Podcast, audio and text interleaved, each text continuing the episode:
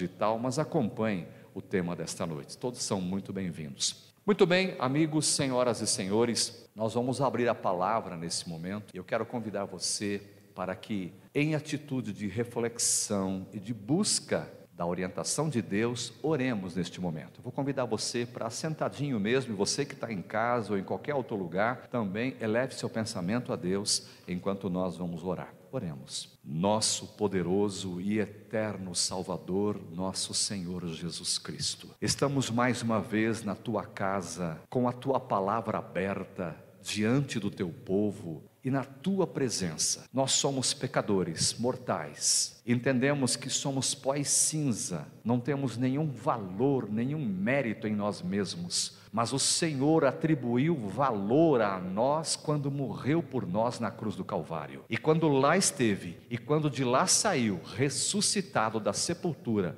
para que pudéssemos ter novidade de vida. Agora, clamamos pela tua misericórdia, abra o nosso entendimento, abra o nosso discernimento, fala a nossa mente nesta, nesta noite, abra o nosso coração para que a tua mensagem possa entrar de maneira forte, poderosa, abarcante, salvadora em nossa vida nesta noite. Vá desdobrando a tua bênção para cada pessoa que está aqui, vá trazendo esperança, enchendo a o coração de paz. E, sobretudo, Senhor, nos dando a certeza de que o Senhor nos ama e brevemente voltará para nos buscar. Nós clamamos agradecidos pelo Teu poderoso e bendito nome e no Espírito Santo. Amém, amém e amém. Muito obrigado, irmãos. Agradeço muitíssimo e vamos trabalhar nesta noite. Gostaria de levá-los a uma primeira reflexão, abrindo a Bíblia, Evangelho de Lucas, capítulo 23. O Evangelho de Lucas foi escrito pelo médico e apóstolo Lucas, um dos mais fiéis seguidores do Senhor Jesus, se bem que ele não conviveu com o grupo apostólico, ele foi depois. E o seu livro aparece cerca de o ano 60 da nossa era. Mas Lucas não só escreveu o Evangelho de Lucas, mas também escreveu o livro de Atos dos Apóstolos. Foi realmente um escritor fantástico que tinha uma visão social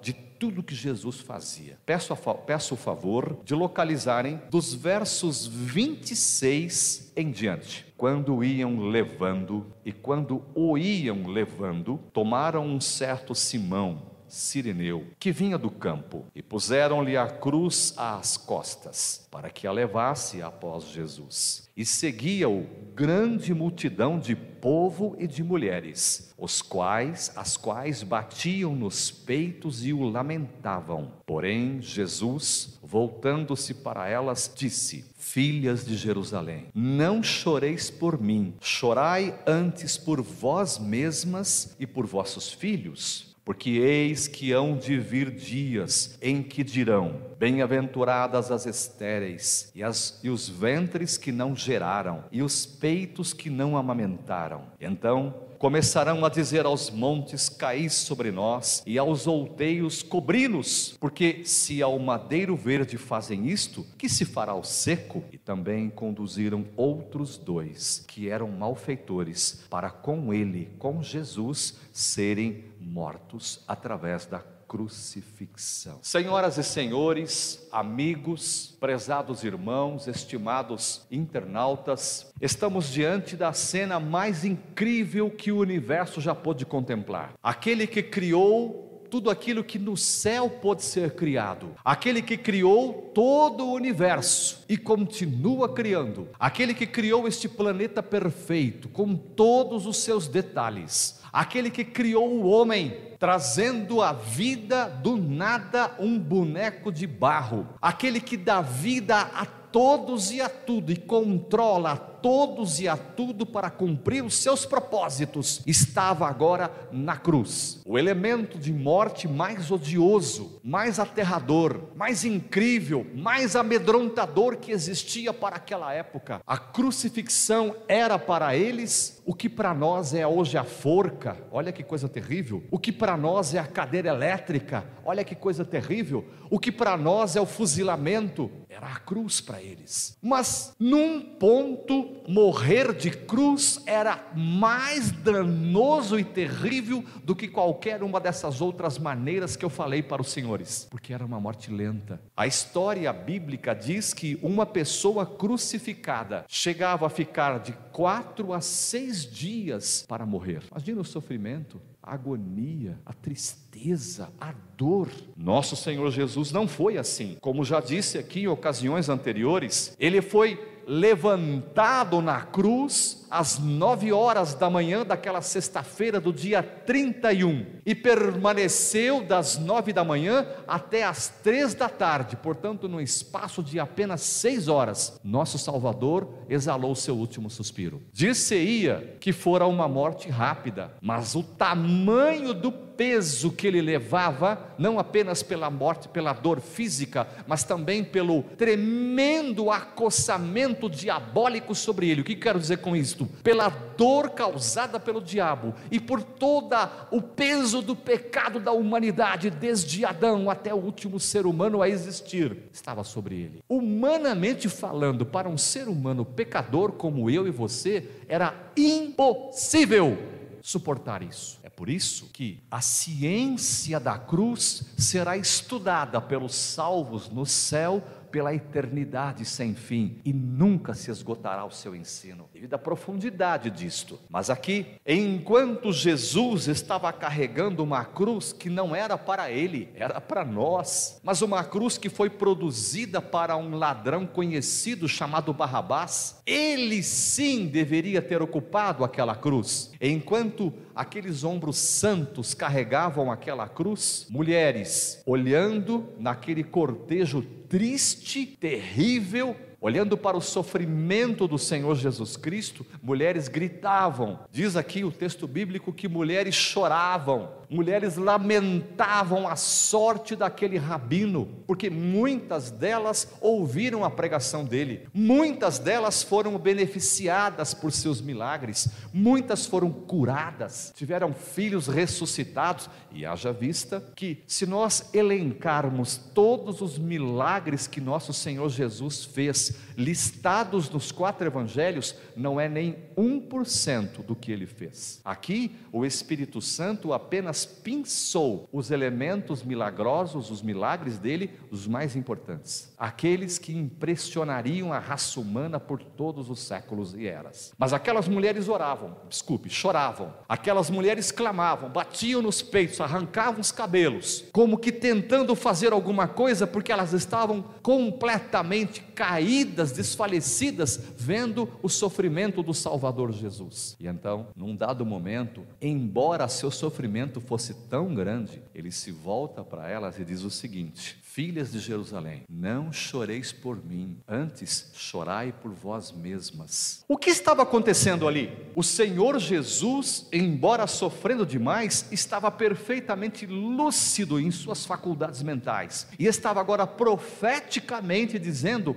que elas deveriam chorar por elas mesmas, porque muitas daquelas mulheres que estavam no caminho entre Jerusalém, a praça central, a avenida principal, a porta dos sacerdotes e o Calvário que ficava a cerca de 300, 400 metros fora da cidade, nesse trajeto, muitas daquelas mulheres seriam mortas no ano 70 na destruição de Jerusalém pelo Império Romano. Por isso ele disse: Chorai antes por vós e por vossos filhos. Mas elas não entenderam. E de fato, muitas daquelas mulheres, além de não terem aceito o Evangelho, ainda pereceram com suas famílias. Mas teve algo interessante que aconteceu aqui, muito interessante. No trajeto do Senhor Jesus para o Calvário, dois outros malfeitores se juntaram a ele, dois ladrões, dois malfeitores, dois, na visão do exército romano e da sociedade judaica, dois criminosos. Esses dois criminosos, para eles também foram colocadas duas cruzes, eles as carregaram também. Nós acabamos de ler que dois homens também foram juntados ao cortejo, obrigado irmão, ao cortejo de Jesus e estavam indo em direção ao Calvário para terem o mesmo fim, serem crucificados. Os crimes deles eram conhecidos, mas o de Jesus, nenhum crime, nenhuma tristeza, desculpe, nenhum crime, nenhuma dor, nenhum deslize, nenhum pecado, nada, absolutamente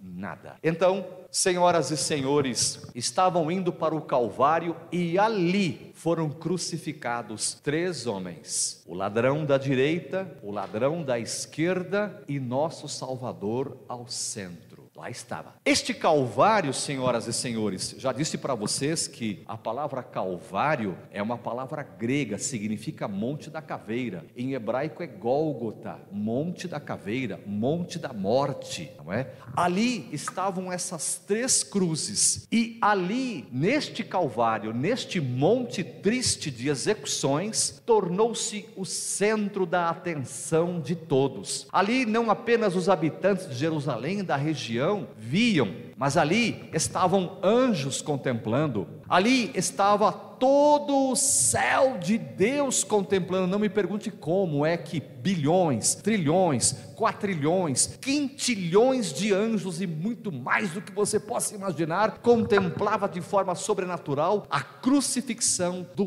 grande Criador deles e mantenedor da vida, Jesus. Ali era o centro das atenções de todo o universo, todas as civilizações perfeitas criadas por este Jesus e que povoam o universo distante de nós. Ali também era o centro das atenções dos demônios. Anjos maus estavam ao redor desta cruz, estavam personificados na forma de uma pessoa ou estavam escondidos pelas sombras, de forma que ali se tornou o centro de tudo que existe no céu, no universo e nesta terra, porque ali estava o redentor da humanidade, o seu e o meu Salvador. Neste Calvário, irmãos, nós encontramos também o cumprimento das profecias. Para quem conhece a profecia de Daniel 8,14, o que é que ela diz? Até 2.300 tardes e manhãs, não é isso? E o santuário será? Esse texto profético que abre caminho para uma sequência de textos proféticos, profetizava a morte de Jesus no ano 31 da nossa era. Era o cumprimento da profecia de Daniel, era o cumprimento da profecia de Jeremias, era o cumprimento da profecia de Isaías, era o cumprimento do pensamento de Deus para Jesus Cristo, tornado seu filho. Ali, naquele Calvário, irmãos, era o final de todo o ritual do santuário terrestre. Aquele cordeiro que era morto todos os dias, um cordeiro pela manhã e um cordeiro pela tarde. Um cordeiro era morto pela manhã e um cordeiro era morto à tarde. Dois cordeiros mortos todos os dias durante os 365 dias do ano. E por quê? Porque este cordeiro representava Jesus, o cordeiro de Deus que tiraria o pecado do mundo. E quando o cordeiro da manhã era sacrificado lá no santuário, estava apontando para Jesus um dia que nos libertaria do mal, nos resgataria das, das garras de Satanás. O cordeiro que era morto à tarde, havia um horário para ele ser morto, exatamente a hora nona, às três horas da tarde, a hora em que Jesus morreu na cruz do Calvário. Então, o ritual do santuário agora não tem mais valor porque todo sacrifício apontava para este momento. Como o Calvário foi importante. E finalmente, o Calvário foi importante porque ele foi o auge do plano para salvar você e eu. Se tudo tivesse sido predito, tudo tivesse se cumprido, mas Jesus não tivesse morrido na cruz, nada adiantaria, absolutamente nada. E olha que ele poderia ter desistido. Ele sabia de tudo que o diabo estava fazendo para ele. Ele conhecia o peso do pecado da humanidade. Ele estava sofrendo no lugar de todos os seres humanos pecadores. Era um peso insuportável.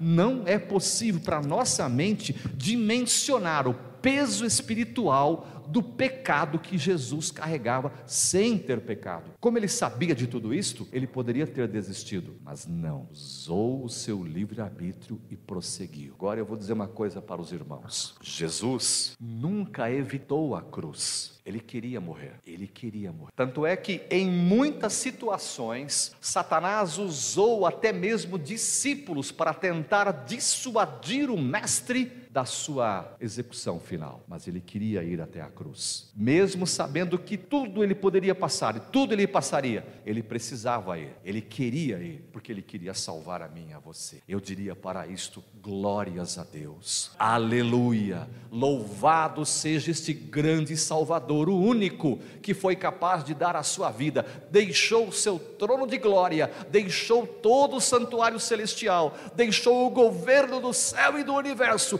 tornou-se um ser humano feito de barro, com vida humana, para que se tornasse idêntico a nós, parecido conosco, semelhante a nós, irmão nosso, e carregar esta humanidade para sempre. Você pode imaginar a dimensão disto? Lá na criação do mundo, quando o Senhor Jesus Cristo, criando este planeta, disse: haja luz e o verso lá em Gênesis diz: E houve luz. Este ser que estava falando, haja luz, haja firmamento, é Jesus. Esse incrível Criador, capaz de ter a vida como essência da sua natureza, foi aquele que morreu por nós. Então você imagina o que ele realmente renunciou por nossa causa. Então, irmãos, é algo realmente incrível. Mas a Bíblia fala que houve dois ladrões crucificados com ele. E agora eu quero trabalhar com esses dois, com esses dois personagens. Eu quero que você continue em Lucas capítulo 23, queira por fineza depositar o seu olhar aí em Lucas 23, e agora nós vamos ler dos versos 39 a 43. Vou ler e os amados acompanhem aí na sua Bíblia, aqueles que estão pelos nossos canais digitais também vão acompanhando aí. E um dos malfeitores que estavam pendurados blasfemava dele, de Jesus, dizendo: Se tu és o Cristo, salva-te a ti mesmo e a nós. Porém, respondendo o outro, repreendia-o, dizendo: Tu nem ainda temes a Deus, estando na mesma condenação? E nós, na verdade, com justiça, porque recebemos o que os nossos feitos merecem. Mas, mas este nenhum mal fez. Depois ele se virou para Jesus e disse: Senhor, lembra-te de mim quando entrares no teu reino. E a resposta veio em seguida, verso 43. E o último texto a ser lido nesta noite. E disse-lhe Jesus: Em verdade te digo que hoje estarás comigo no paraíso. Agora, lendo de maneira correta: Em verdade te digo hoje estarás comigo no paraíso. Amigos, senhoras e senhores, dois ladrões foram crucificados crucificados juntos de Jesus. Aqueles dois ladrões, aqueles dois homens, eles conheciam a lei de Deus, conheciam a Bíblia que existia naquela época, que era o Antigo Testamento, eram leitores de Deuteronômio, eram seguidores e respeitadores das leis de Moisés, eles tinham sido criados no judaísmo, que é a religião de Israel, eles conheciam o sábado, eles conheciam a reforma de saúde, eles conheciam sobre o advento advento de Jesus, eles esperavam o Messias também, foram criados assim, não eram ignorantes quanto ao Evangelho não eram ignorantes quanto às doutrinas bíblicas, mas à medida que foram crescendo, se tornaram adolescentes, jovens, adultos, foram sendo influenciados por más companhias e, se e fizeram escolhas erradas. Veja, a pessoa conhece o que é certo, mas influenciado pelo ambiente, pelas más companhias ou por aquilo que lhe, que lhe afeta, ele muda o curso da sua vida, ele escolhe errado. Não parece muito parecido com o que nós fazemos às vezes? Vezes. Aqueles dois homens, quando crucificados ali, um escolheu a salvação e o outro escolheu a perdição. Olha o que eu estou falando para você. Os dois eram criminosos. Os dois conheciam o judaísmo, conheciam as profecias sobre o Messias. Os dois tinham ouvido falar de Jesus. Os dois tinham estado em algumas multidões que seguiam Jesus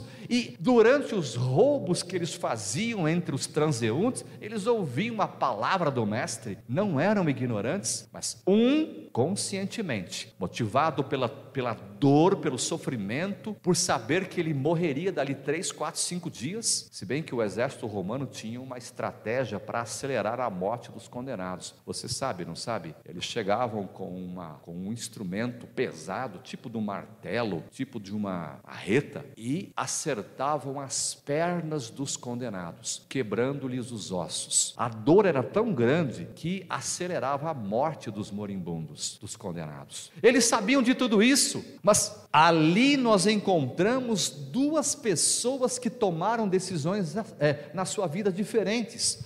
Um na último momento, recebeu Jesus como seu Salvador em sua vida, porque, embora sofrendo, estava consciente. O outro, embora consciente e sofrendo, foi completamente envolvido pelo, ran, pelo rancor, pelo ranço, pela amargura, pela revolta, pelas notícias ruins, fazendo uma, uma, uma, uma retrospectiva de sua vida. Esse outro é, é, é, condenado entendeu que ele só errou na vida e as pessoas contribuíram contribuíram para isso, eram revoltados consigo mesmo, as mesmas evidências que havia para Jesus, para que o seu amigo pudesse ver em Jesus o Salvador, também foram dadas a este, mas ele não quis, ele não quis. Esses dois homens ao lado da cruz representam as duas classes de pessoas que existirão no mundo na volta de Jesus: os salvos e os perdidos. Os salvos vão levantar as mãos para cima para a ocasião do advento de nosso Salvador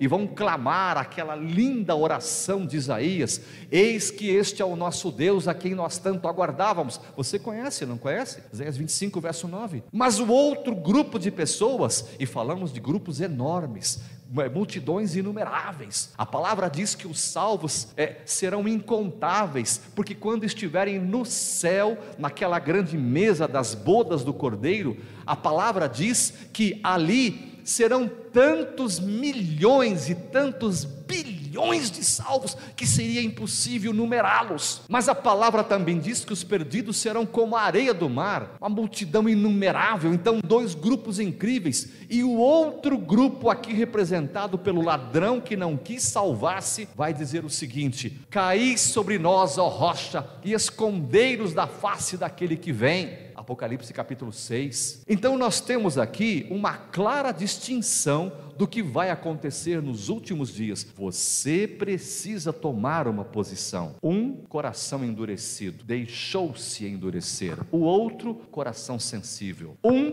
na verdade, o coração não sente é nada. Isso aqui é um músculo, não é? O que sente é a nossa mente que vamos falar dela no sábado à tarde. Quem sente é a mente. A mente é sensitiva, a mente é sensível, a mente ama. O coração não ama, o coração é um músculo, mas nós simbolizamos isso pelo coração. Um tem o coração endurecido de tantas decisões erradas. O outro tem o coração castigado pela dor, mas ainda sensível, a ponto de escolher o caminho correto, porque ouviu a voz do Espírito Santo. Que coisa incrível, irmãos, que coisa incrível. Esse texto que nós estamos estudando agora, é? o ladrão disse para Jesus, aquele que estava sensibilizado, ele disse: Senhor, lembra-te de mim quando entrares no teu reino. Ele estava reconhecendo que ali não era um criminoso, estava reconhecendo que ali não era um homem comum, estava reconhecendo que ali era um Deus em forma humana humana. Mas para que ele pudesse reconhecer isso, ele foi abrindo as portas da sua vida às evidências. Olha o que eu estou falando para você. Para que ele pudesse reconhecer naquele homem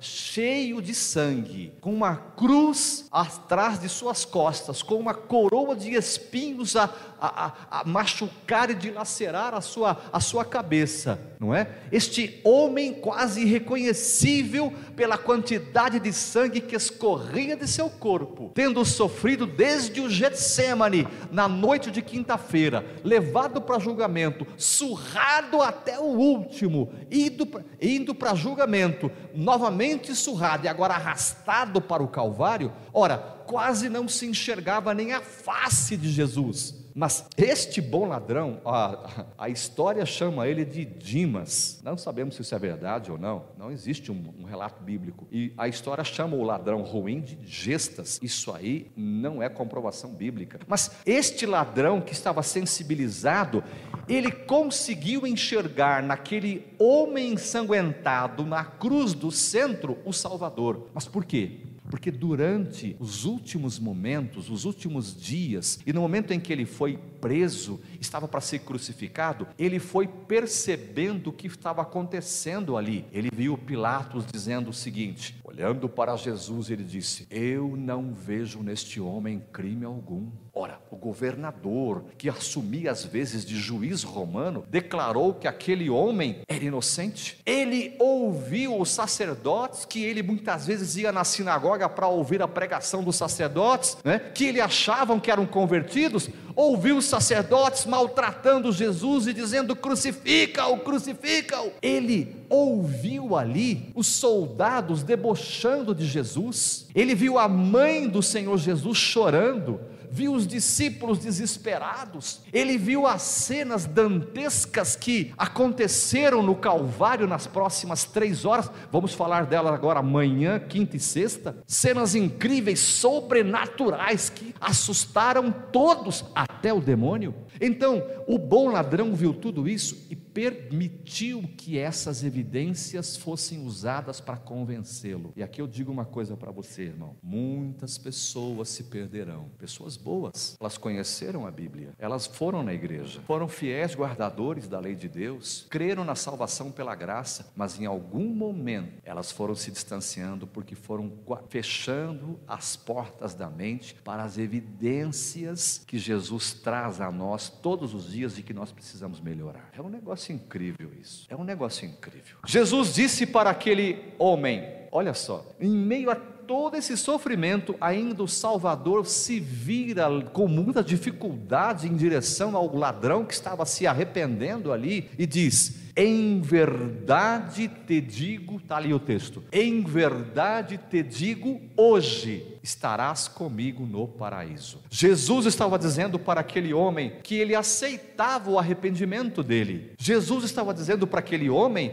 que ele entendia o que estava acontecendo ali e aceitava a entrega daquele ladrão. Enquanto o outro ficava olhando, injuriando, dizendo blasfêmias, xingando, o Senhor disse para ele: Em verdade te digo hoje, amigo, estarás um dia comigo no paraíso. Ora, aqui existe um crime gigantesco gigantesco existe uma omissão gramatical proposital. No hebraico não existem pontos e vírgulas, existem, existem é, pontuações em cima das letras hebraicas, mas não existe pontuação de vírgula, reticências, interrogação, exclamação. Mas o que, aconteceu aqui? As pessoas que acreditam que a alma seja imortal, os tradutores, ao apanharem este texto do seu original, ele foi escrito originalmente em aramaico, que é a antiga língua hebraica, depois traduzido para o grego, nessa tradução do aramaico para os idiomas atuais, na tradução do antigo grego para os idiomas naturais, os tradutores colocaram aqui uma vírgula e acrescentaram uma palavrinha chamada que. Em verdade te digo que hoje estarás comigo no paraíso. Isso não é bíblico. Essa palavrinha que, que não existe no antigo original Ela foi acrescentada porque ela dá a clara ideia de que naquele mesmo momento Jesus sairia da cruz, iria para o céu e levaria o ladrão consigo. Nem Jesus foi para o céu quando ele morreu, e nem o ladrão foi para o céu quando morreu. Jesus, quando morreu, foi para onde?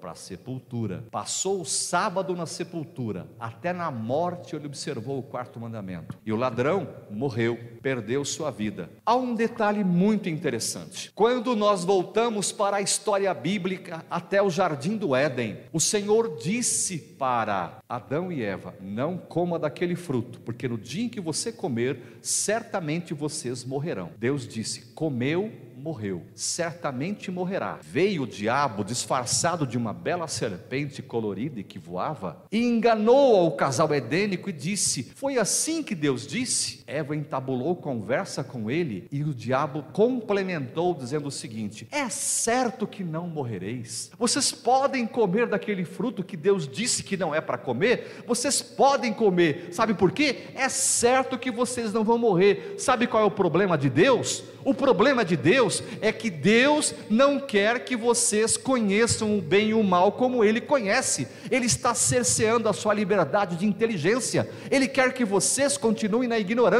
Então Ele não está fazendo certo, está enganando vocês. É certo que não vão morrer. Deus disse: não coma do fruto, porque certamente morrerás. O diabo disse por meio da serpente: Pode comer, que você não morre, você é imortal. Toda a essência da crença da imortalidade da alma teve sua origem aqui. Toda, é, absolutamente toda. E influenciou não só a literatura, como também a vida religiosa de todo o planeta, sempre para o lado errado. Então, Estou explicando para os irmãos que o verso correto está lá. Em verdade te digo hoje, estarás comigo no paraíso. Quando é que o ladrão estaria com Jesus no paraíso? Quando ele voltar, quando Jesus voltar na ressurreição e não antes. É muito interessante, até porque o Senhor Jesus Cristo, quando ressuscitou na madrugada do primeiro dia da semana, disse para Maria: Não me toques, porque ainda não subi ao meu Pai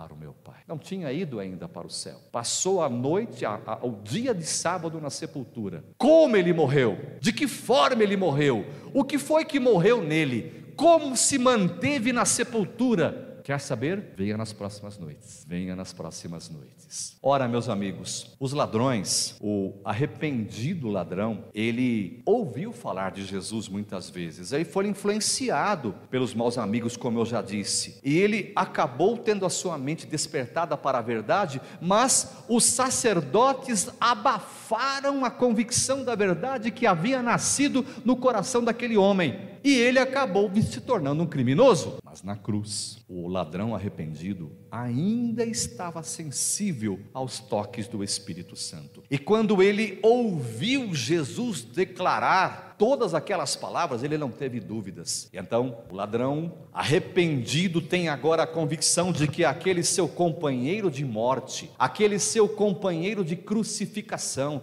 aquele de quem estava escorrendo muito sangue, para quem as pessoas gritavam: salvou-se, salvou os outros e a si mesmo não consegue salvar-se, aquele para quem a multidão gritou: crucifica-o, crucifica-o. Ele foi lembrando de tudo isso e ele entendeu que aquele seu companheiro de cruz, ninguém mais, ninguém menos, era Jesus, o Messias, era Jesus Cristo, o Salvador, era o esperado, era o ungido. E agora eu vou usar uma expressão utilizada na profecia: o ladrão arrependido arrependeu-se, buscou o perdão de Jesus na undécima hora de sua vida. Imagina que a vida de uma pessoa tenha 12 horas. Na última hora, no último instante, no último momento, ele se arrependeu. Então, a esperança para nós, a esperança para você, a esperança para esse mundo completamente perdido. Bem, meus amigos, agora eu quero terminar dizendo para você por que três cruzes. Isso é fácil, porque foram três supostos criminosos dois claramente comprovados, e o outro em nenhum momento pecou, foi Jesus. Mas por que essas três cruzes foram colocadas no Calvário? Porque ali era o monte que os romanos usavam para execução de criminosos. Mas agora vem a pergunta mais importante: por que é que a cruz de Jesus não foi colocada na lateral?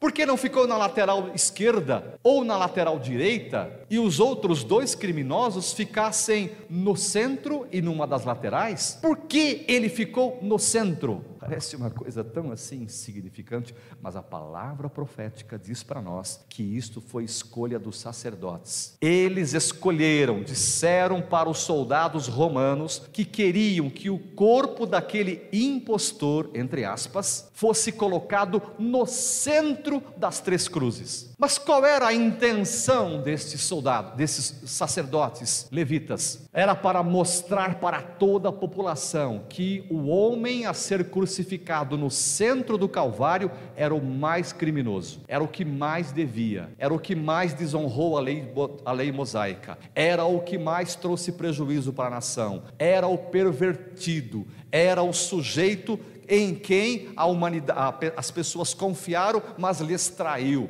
Era o pior dos facínoras e criminosos. Esta era a leitura que os sacerdotes queriam que o povo fizesse quando a cruz de Jesus foi colocada no centro entre as três. Mas, amigos, louvado seja o nome do Senhor. A intenção destes sacerdotes virou, foi usada por Deus, e a cruz colocada no centro se tornou o centro de todo o plano de salvação, se tornou o centro de tudo que aconteceu no céu e no universo a cruz de Jesus colocada no centro se tornou central para o mundo inteiro, atraindo a humanidade, desde Adão até o último ser humano a existir neste planeta. Deus reverteu a maldade daqueles sacerdotes e fez com que a cruz no centro fosse o mais importante elo entre a humanidade e Deus. E o mais importante ainda, a cruz de Jesus no centro, ali alcançou o mundo inteiro em todas as épocas, em todas as eras. E quando Jesus disse para o ladrão,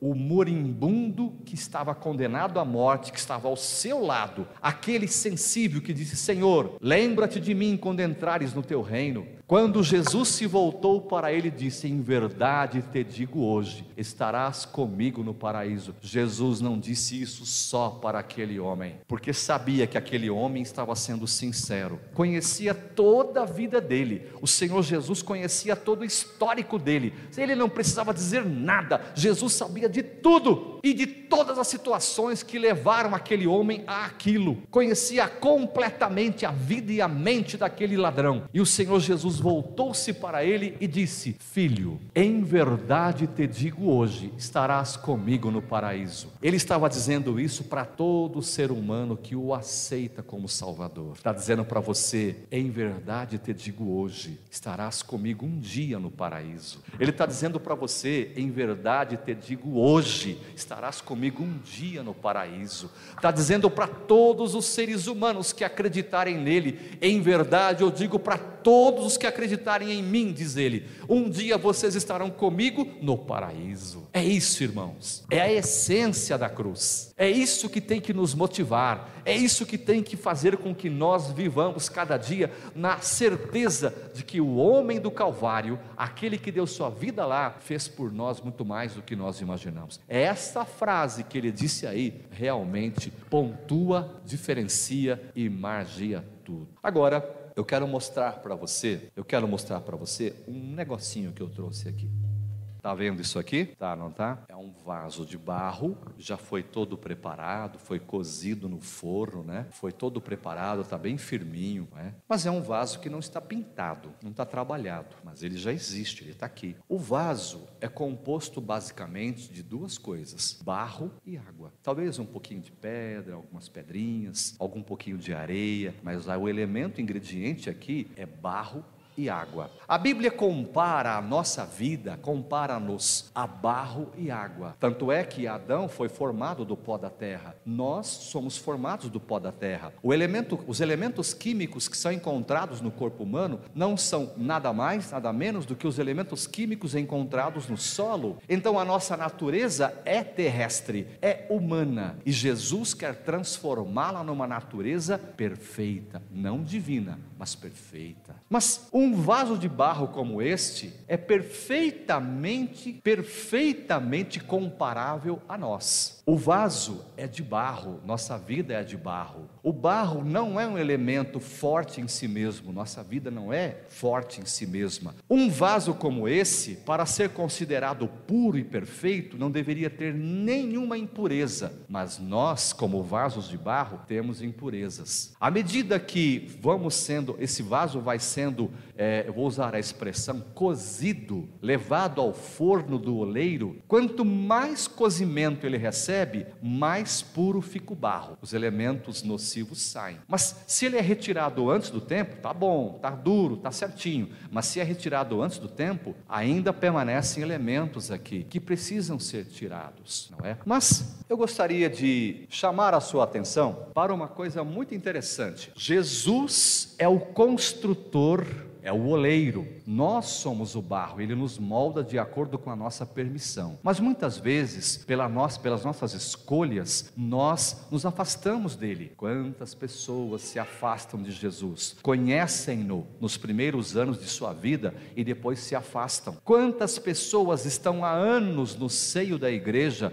e por alguma razão, muitas vezes é, sem explicação, afastam-se do rebanho? Quem sabe eu estou falando aqui para para um amigo, para um irmão, para uma pessoa que está nos ouvindo aqui no auditório ou pela internet. Estou falando para alguém que já teve a sua experiência com Jesus, foi feliz durante o período em que esteve ao lado do Senhor, mas alguma coisa o inimigo produziu na sua vida e o afastou dos caminhos do Senhor. Quantos filhos nós temos fora da igreja? Quantos maridos, quantas esposas, quantos parentes, quantos irmãos que conhecemos? É uma coisa impressionante. É muito fácil se converter, o difícil é permanecer. É muito bonita a conversão, o difícil é a constância nessa conversão. E é por isso que o diabo sabe desta manobra e faz com que as pessoas se afastem, às vezes por coisas tão insignificantes, e nos perdemos. Infelizmente, nem todos irão para o céu. E felizmente, muitos que aqui não estão também irão para o céu. Mas se em algum momento você ou eu tivemos alguma experiência amarga de desapontamento, ou tivemos algum momento em que nos afastamos do Senhor, e isto é tipificado, representado por isso. Mas olha aqui, irmãos, quantos de nós somos como este vaso quebrado? Quantas vezes nós nos quebramos na vida? Uma traição do marido, uma traição da esposa, uma doença, uma provação, um desemprego, uma decepção, uma palavra maldita nas, nos, seus ouvidos, uma frase que te machuca, uma coisa incompreensível que aconteceu com você, alguma coisa fez com que a sua vida se quebrasse. Ou você fica doente, ou você fica depressivo, ou você você foge, ou você não tem mais o prazer de viver, as coisas se acabam, você perde a perspectiva do céu, você perde todas as coisas que eram boas para você, as promessas parecem que se evaporam, desaparecem como castelos de areia e você fica perdido e a vida fica sem sentido, mas assim como este vaso está quebrado, está aqui na minha mão, irmãos, o mesmo homem do Calvário consegue juntar os pedaços da sua vida e consegue recuperar aquele vaso que outrora era bonito. Você, eu, nós. Jesus é especialista não só em trazer esperança, mas em restaurar vidas. Ele consegue libertar pessoas viciadas em quaisquer tipos de drogas e dependência química. Ele consegue libertar pessoas da opressão, Ele consegue libertar pessoas da tristeza profunda, Ele consegue libertar pessoas da omissão, Ele consegue libertar você das doenças, Ele consegue libertar você das tragédias. Ele é um especialista. Sabe por quê? Porque Ele esteve na cruz. Porque Ele esteve na cruz. Ele conhece você com detalhes detalhes. Você vai dizer, mas ele viveu há dois mil anos atrás? Como humano na terra, viveu há dois mil anos, mas como um humano, capacidade de ser onipresente, ele está aqui conosco e nos conhece de maneira tremenda, sabe detalhe por detalhe, conhece você por incrível, por completo, sabe de você mais do que você imagina. A capacidade dele de juntar os pedaços da sua vida é como juntar esse vaso quebrado. E sabe o que ele usa para juntar os pedaços da sua vida? A sua sua intercessão e o seu sangue. A sua intercessão e o seu sangue. Isso que eu estou te dizendo é profundo demais. Ele usa a sua capacidade de interceder, de mostrar as suas mãos feridas e dizer: Pai,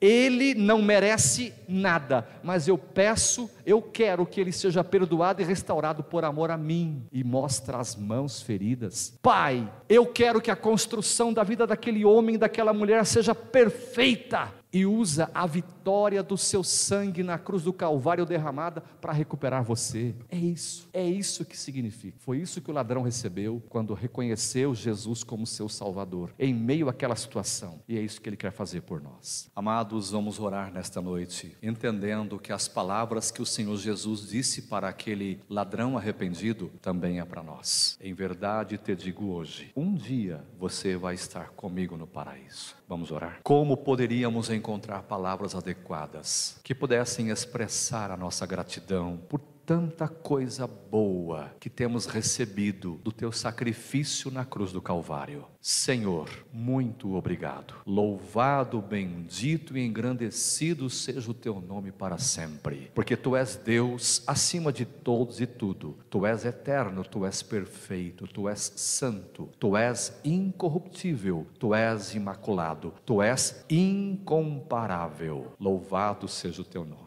Agora, despeça a tua igreja em paz, nos trazendo na próxima noite, em teu nome e no Espírito Santo. Amém. Muito obrigado, uma boa noite. Até amanhã.